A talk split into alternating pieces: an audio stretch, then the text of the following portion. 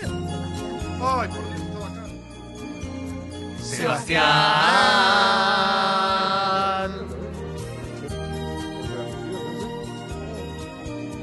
Girona. Sebastián, pueden decir su especialidad, por favor. Hablaremos con un. El sexy. Eh, tengo ganas de hacerle un par de preguntas a Seba. Eh, Seba, nada que ver, tenía ganas de, de volver a terapia. Mi terapeuta Sí, está viviendo en otro país Sí. y me ofreció hacerlo por Skype. ¿Me recomendás? ¿Lo, lo- lo has practicado? ¿Es- ¿Sirve? sí, sirve mucho, lo hago habitualmente. Es, eh, digamos, a ver, la, digamos, es el avance de la tecnología que se mete en el terreno de la psicoterapia y que se logra em, producir un, un tratamiento terapéutico. Es, a ver, nada supera a que vos vayas al consultorio de tu terapeuta, Sí. obviamente, que te, que te des la mano, que te des un saludo, un abrazo, un beso. Algunos in- igual no lo hacen eso. No, algunos no lo hacen, eso es muy ortodoxo, Terrible. digamos, ¿no? Pero eh, no quita que vos, a través de una pantalla con Skype, donde te vas mirando, vas entablando un proceso terapéutico, un, un vínculo terapéutico que va generando una terapia y, y- y que se van viendo resultados de la misma manera que se dan en, un en cualquier consultorio. Yo digamos, conozco ¿no? gente que hace terapia por, por Skype y me habló muy bien, pero también necesitaba conocer tu mirada. Digo. No, tal cual. Bueno, de hecho yo hago, hay muchos oyentes del programa que viven en distintas partes del mundo que hacen terapia conmigo, ¿eh? que, se ha dado en este proceso de, de que me llaman y demás y vamos entablando eh, terapéuticamente procesos, pacientes que siguen hasta el día de hoy. Bueno, eh, en ese caso, entonces, si estás en otro lado, podés también. eh, ¿no? Obvio, Sí, tal cual. podés llamarlo a Seba. Tal. Inclusive. Te puedes eh, suscribir al club si no estás suscrito. Ahí va. que vivís en otro Eh, país. sí, Sí. eh, hay gente que. De hecho, yo con- he, conozco- he conocido terapeutas con quienes conviene hacer más por Skype, aún viviendo acá. ¿No, Jessy? ¿Eh? Bueno, también, Sí. también se usa, es más un poco más raro, pero... Pero, sí. eh, Seba, y con respecto a esto, pues te- es interesante. ¿No necesita esa persona haberte visto aunque sea una sola vez? Nada, Bueno, no. ¿O Es sí? interesante el punto, porque como en general son argentinos que viven Sí. afuera, vienen acá alguna vez y esa es como una condición. Cuando vengas, nos vemos en el consultorio. Ahí está. Claro. Eso claro. me parece que termina de redondear el vínculo terapéutico. Bien, Seba, hoy vamos a hablar. Ah, primero, una cosa. Escuché el primer episodio de Peliamor. ¿Dónde? ¿Cuándo pasó? No, no, eh, No, no. tuve acceso. Ah, bueno. eh, Privilegiado. No, porque. Claro. que- sí, obvio. Me encantó. Me parece que, que va a ser increíble y me dejaron pensando. eh, escuché el de Notting Hill. Sí. Me dejaron pensando mucho. Sí, Mucho, bueno, mucho. estuvo espectacular. Nosotros Sí. lo escuchamos, lo hicimos y lo escuchamos Sí, a mí me cebó después de que lo escuché también, porque dije, si yo estuviese escuchando esto, querría, como, no, no porque lo hiciéramos nosotros, pero querría meterme a hablar. tal cual. Sí, sí, sí. Está ahí, está todo y está, está la química y está la forma y está todo muy fluido. Clemente, ¿no? ¿te dio ganas de ver la peli? Sí, es terrible. Está Aparte bien, la veo una eso, vez al eso año. me daba intriga Claro. Es una de mis cual. películas favoritas de todos los tiempos. Tal eh, cual, Notting tal cual. Que puede ser una muy buena oportunidad, ¿no? Seguramente son películas que vio la mayoría de la gente, que escuchás el podcast y que después la volvés a ver con esas cosas en la cabeza. Claro, ¿no? lo que nosotros decíamos es que está bueno y es, es preferible que obviamente la veas antes, porque nosotros hablamos con un montón de detalles, de escenas, de cosas muy, muy, muy, muy puntuales. Está buenísimo si la viste hace muy poco, porque Tal cual. te vas a acordar mucho más. Tal cual. Falta poquito, ¿eh? Falta, falta poquito para Peli Amor. ¿eh? Se, viene, se viene en breve. Hoy, Seba, ¿vamos a hablar de la autoestima? Sí, hoy vamos a hablar de la autoestima casi como un anexo de la semana pasada, que hablábamos del, del síndrome del impostor. Sí, claro. Eh, y bueno, cuando hablábamos la otra vez aparecían muchos temas de la autoestima, entonces me parecía interesante ahondar un poco más como en la construcción de la autoestima, ¿no? Como si se quiere, como en la anatomía o el funcionamiento de la autoestima, porque la verdad es que de la autoestima hablamos todos, o se menciona mucho, y quizás no terminamos de entender bien cómo funciona, ¿no? ¿Por qué algunos Sí. tienen mejor autoestima que otros? ¿Por qué en determinadas etapas de nuestra vida podemos tener un bajón en la autoestima, ¿no? Porque esto le puede pasar a la mejor autoestima también. Eh, a mí me interesaría saber, obviamente invitamos a todo el mundo a que escriba a la app de Congo para hacerle preguntas a Seba. ¿Cuáles son las señales reales de una autoestima sana? ¿No? Bueno, ok, bien. Como, como, como título para que tengas vos una autoestima sana, básicamente te tenés que aceptar con lo que vos tenés. Con lo bueno, con tus virtudes y con seguramente cosas que están bien, porque todos las tenemos, y con las cosas que no te cierran. Y creo que esa es la parte más difícil de una autoestima sana. Aceptar algunas cosas. Pero no es creértela. No, no, claro, sana. no, Viste no, que hay no, gente que dice, mirá qué capo, cómo se la cree que...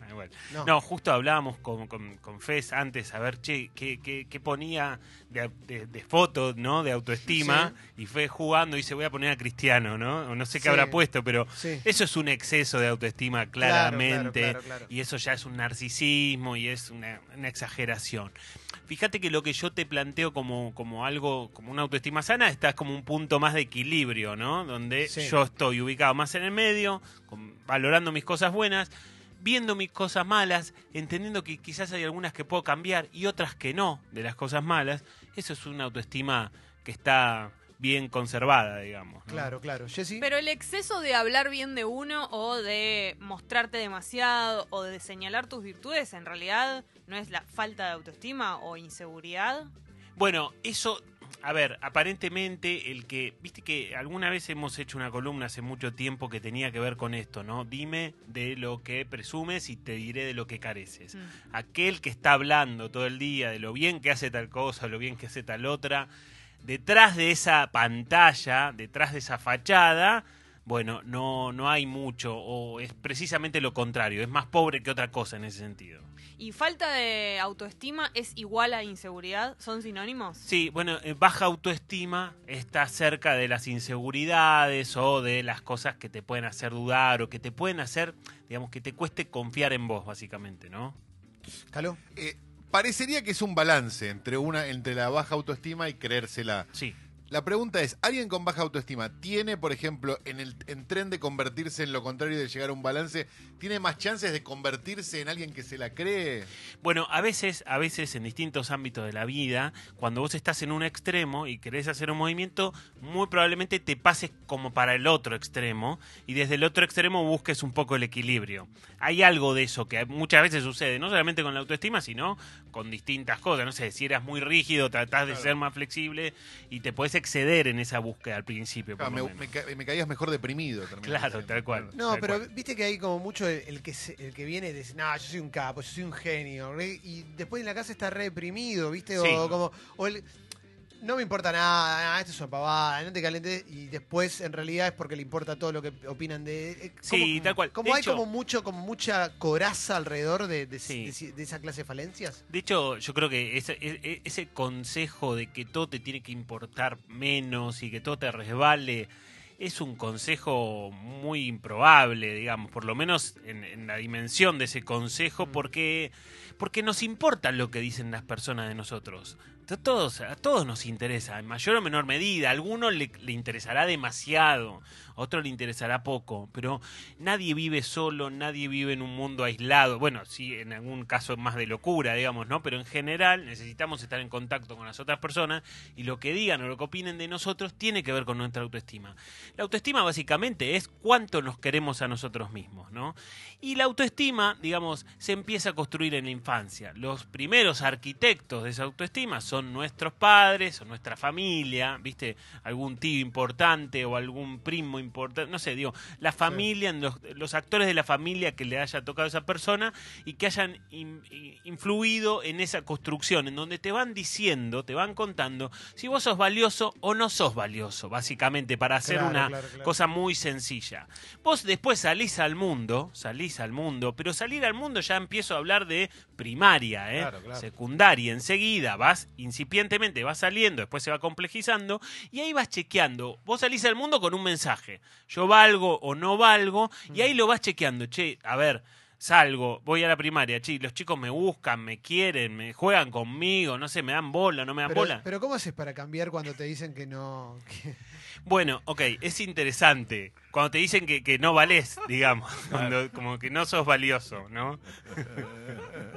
Como un póster tenés que poner. Ah, Con la película de Woody Allen, ¿viste? aparece ahí arriba. Tal bueno, cual, sigamos. tal cual. Perdón. Bueno, a ver, vamos a decir una cosa. La autoestima se construye, ¿no? Sí. Yo construyo, no sé, como el edificio enfrente, que tiene seis pisos, siete pisos, ¿sí? Y tiene, no sé, supongamos dos ascensores, tiene siete pisos, ¿sí? Bueno, eso es una construcción que se hace. Yo le puedo, le puedo sacar dos pisos al edificio enfrente. difícil, ¿o no? Es un Sí. lío bárbaro. Le puedo agregar algo arriba, en todo caso. Le puedo agregar un ascensor al edificio enfrente. Es un lío, me parece. No entiendo nada de arquitectura, pero me parece que es Sí. complejo. ¿Qué quiero decir? La estructura que se crea es la estructura que se crea. Y en, en gran medida es la estructura que queda. Ahora el edificio yo lo puedo pintar, yo después le puedo, no sé, lo puedo modernizar, le puedo ayornar de alguna manera con un montón de cosas que son de esta época de mi vida. Pero la estructura, la estructura básica de los arquitectos que Se lo quedó, pensaron, ¿no? queda ahí en algún punto. Eh, ¿Se puede modificar la autoestima en soledad? Digo, ¿podés o siempre necesitas la compañía de, de alguien o algo alrededor? Mira, es interesante la pregunta porque la autoestima No me preparé hoy el día. Leo.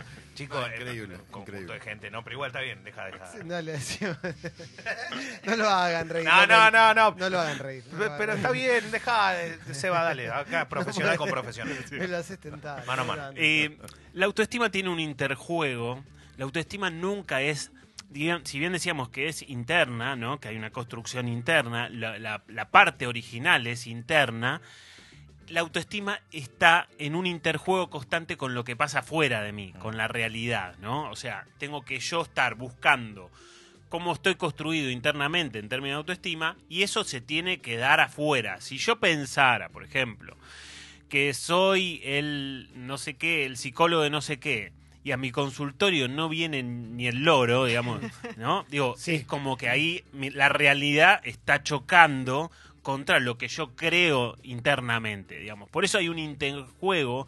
Ahora, el problema es cuando yo adentro no tengo cosas y las tengo que ir salir a buscar afuera. Claro. Si yo adentro no puedo reconocer mi trabajo, yo no puedo reconocer que puedo hacer un trabajo que esté bien, sin agrandarme ni nada, ¿no? Pero puedo decir, che, esto lo hago bien, ¿no?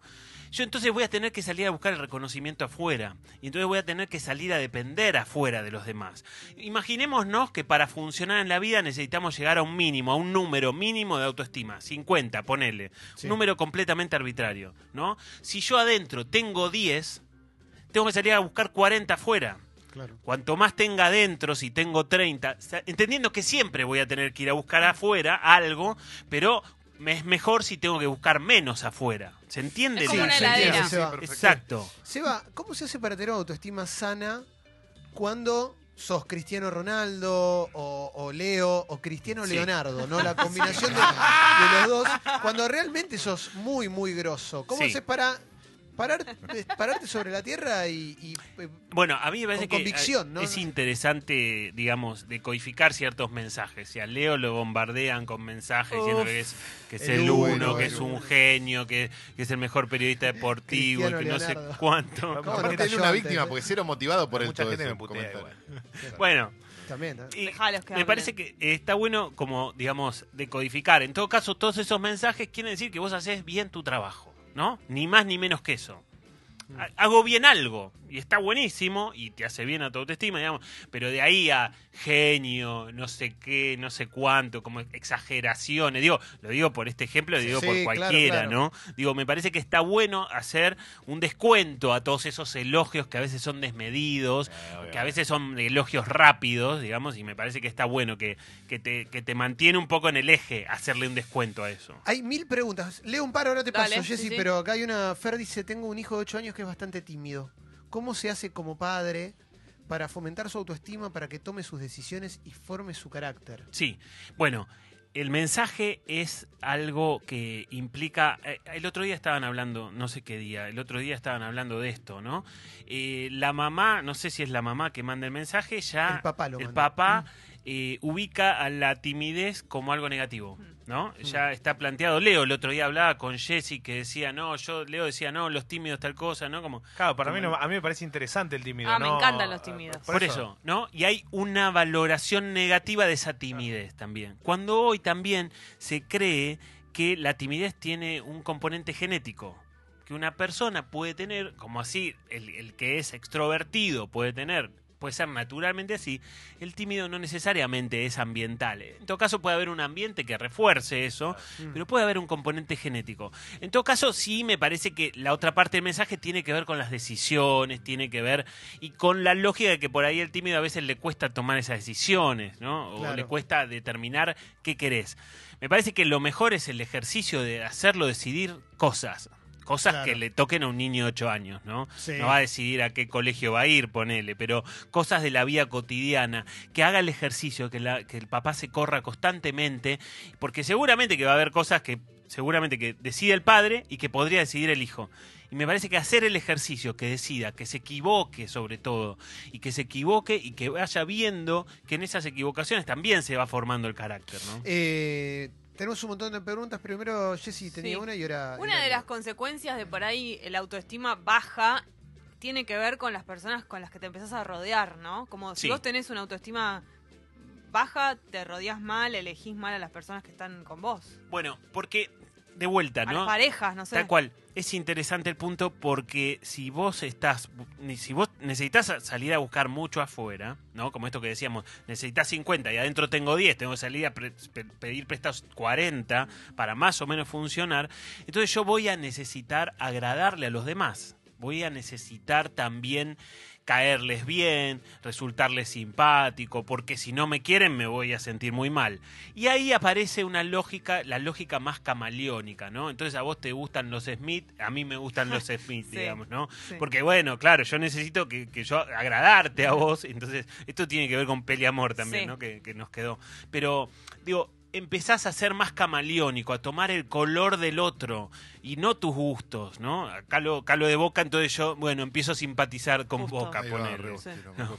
Eh, No, y lo que- también, perdona, a como a conformarte, y con- a sentir que hay cosas que no te mereces o... Bueno, tal cual. Ahí aparece lo que hablábamos la semana pasada del síndrome del impostor, ¿no? De, oh, bueno, me, me- me- ¿por qué me quieren si yo no valgo, ¿no? Lo que supuestamente... Y volvemos al mensaje original, ¿no? A la construcción original de estos arquitectos que son los padres de la autoestima, ¿no? Eh, voy a leer algunos mensajes. Voy con esta, con este mensaje, es, es interesante, Seba. Dice Yamila, eh, chicos, yo antes tenía una pareja que me elogiaba todo el tiempo y entonces yo tenía la autoestima al top. Ahora tengo otra pareja que no lo hace y eso afectó significativamente mi autoestima. Cuenta Yamila.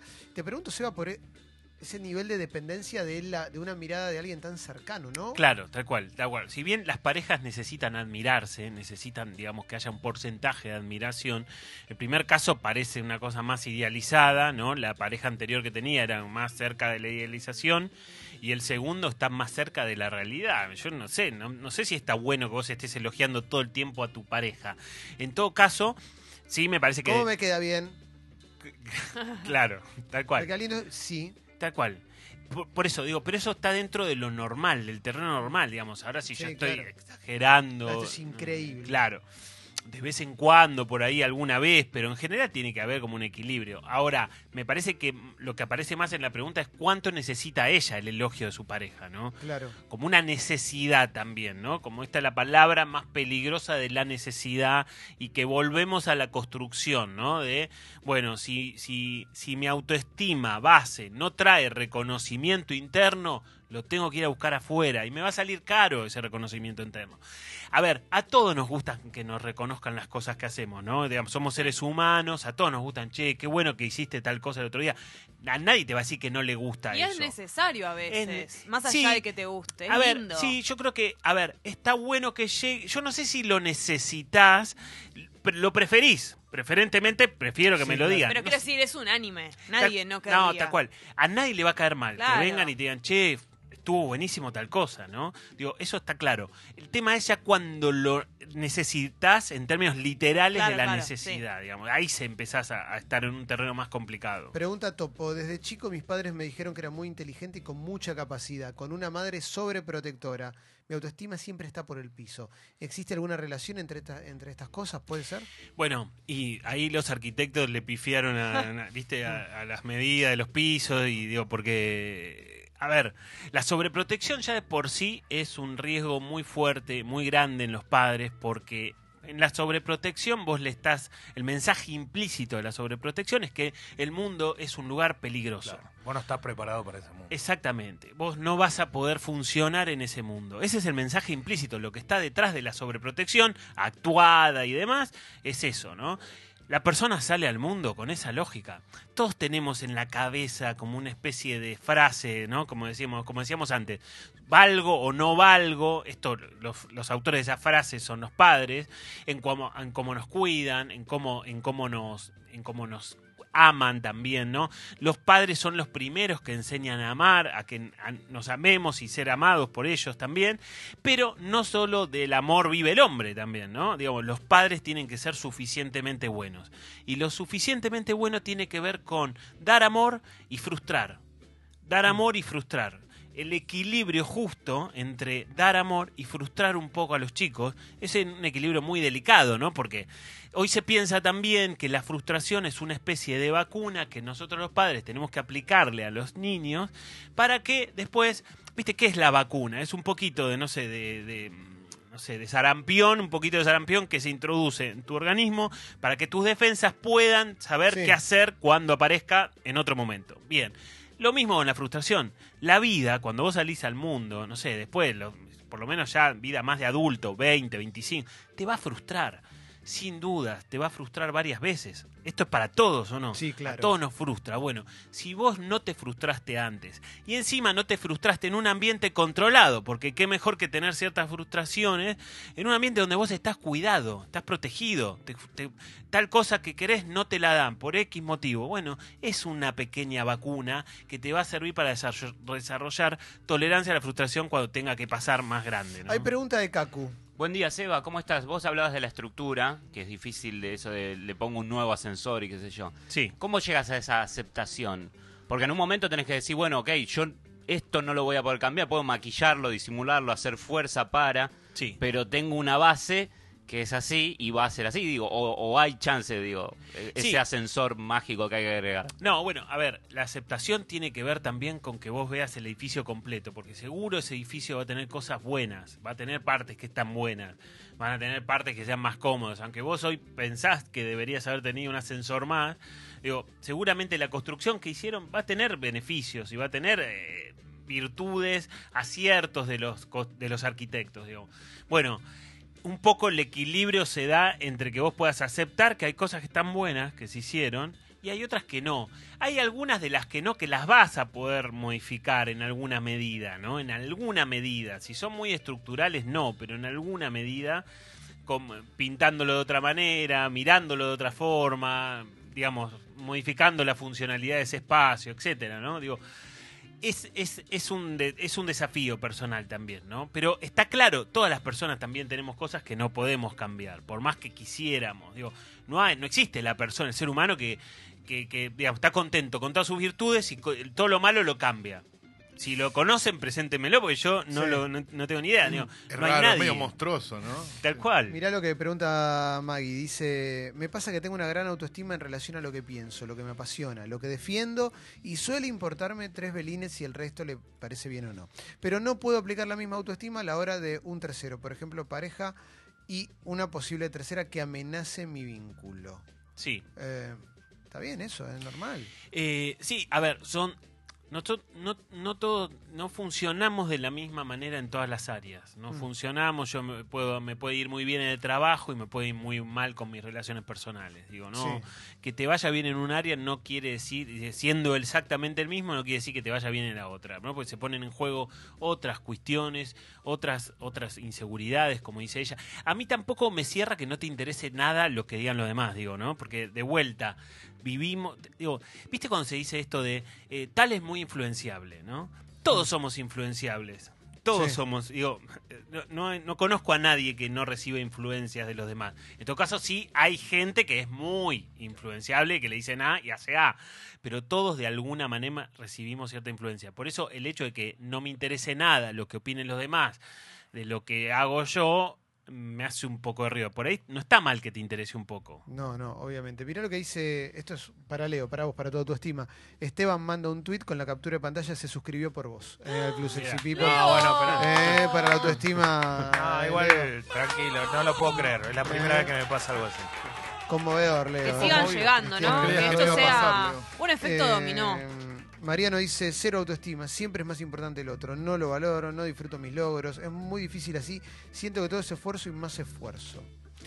Sí, Qué es, difícil, loco. Obviamente, una autoestima muy baja es tortuosa, es tortuosa y realmente, literalmente es tortuosa, te Y- tortura la cabeza. Por ejemplo, que llega alguien a tu consultorio con este problema. Como terapeuta, ¿qué es lo primero que, que haces? Bueno, eh, obviamente el primer paso es generar un vínculo terapéutico, ¿no? Eh, generar que, digamos, que la palabra del terapeuta empiece a tener un peso en la, en la- en la cabeza del otro, digamos, que, que lo que yo pueda decir pueda generar, si bien eh, alguien que va a una terapia ya va un poco Sí. programado para que eso suceda, pero hay un vínculo que se tiene que generar.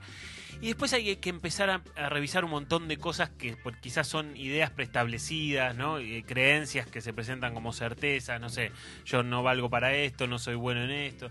Seguramente una persona que tiene una muy baja autoestima tiene categorías absolutas muy marcadas. Mm. ¿Qué es una categoría absoluta? Nada, todo. Por ejemplo, nadie me quiere, nadie. Nadie me quiere es nadie, na- ni nadie No existe la persona que te quiera. nunca me va a ir bien, quiere decir que nunca me va a ir bien. No que- n- digamos, ni, ni ayer, ni hoy, ni dentro de cinco años me ir bien. Digo, muchas categorías absolutas de las cuales a veces terminamos, somos, terminamos siendo presos de esas categorías absolutas, que hay que empezar a revisar, que hay que empezar a desplegar, que hay que empezar a cuestionar sobre todo, porque seguramente en esa, en esa historia va a haber cosas que salieron bien, pero que van a ser minimizadas. Hay otro mecanismo también que tienen el cerebro del ser humano, que es que funciona según la teoría que tienen en la cabeza, ¿no? Entonces, ¿vieron, por ejemplo, cuando le dicen, che, eh, fulana está embarazada? Muy probablemente empezás a ver embarazadas por la Sí. calle, Sí, ¿no? claro. Sí, sí, bueno, sí, sí. ok. ¿Qué quiere decir? O esto? veterinarias cuando adoptás una mascota. por Tal, ejemplo. tal cual. Que aparecen, no sabía que De acuerdo a tu interés, vos vas. eh, Digo, la teoría hace el dato. Según lo que vos tengas como teoría, si vos decís, mi teoría es que yo no valgo nada, voy a mirar todo aquello que refuerce lo que yo pienso. Toda la evidencia a favor de lo que yo estoy pensando va a ser bienvenida. Y al mismo tiempo, el lado B de esta historia es que eh, el- el- voy a ignorar sistemáticamente todo lo que sea evidencia en contra. Digamos, si yo, mi teoría es que soy un terrible fracaso en la vida y no sé cuánto, bien exagerado, algo que me salga bien va a pasar desapercibido, no va a tener demasiado peso. Última pregunta, Seba la escribe Nati y es un tema que le debe pasar a mucha gente. Dice, ¿qué pasa cuando una hija adolescente, podemos hablar de hijes en general, Sí, está teniendo baja autoestima con su físico? Sí. ¿Mm? No sé, ¿cómo hacer para que vea la realidad, se vea bien? Esto pasa mucho en la adolescencia, cuando, cuando tu cuerpo cambia. Sí. Obviamente las chicas están más expuestas a esto por- porque los modelos que, que- que se muestran son peores, eh, mucho más injustos, pero pasa. Y puede sí. terminar muy mal, además. Tal cual, es muy peligroso, es muy riesgoso. Eh, como decías, Clemen, obviamente la adolescencia es un terremoto físico, hormonal. Realmente es un, es un momento muy delicado de la, de la vida de un, de un ser humano. Eh, y sobre todo con esto que vos decías, esto se puede dar una distorsión de imagen muy fuerte, ¿no?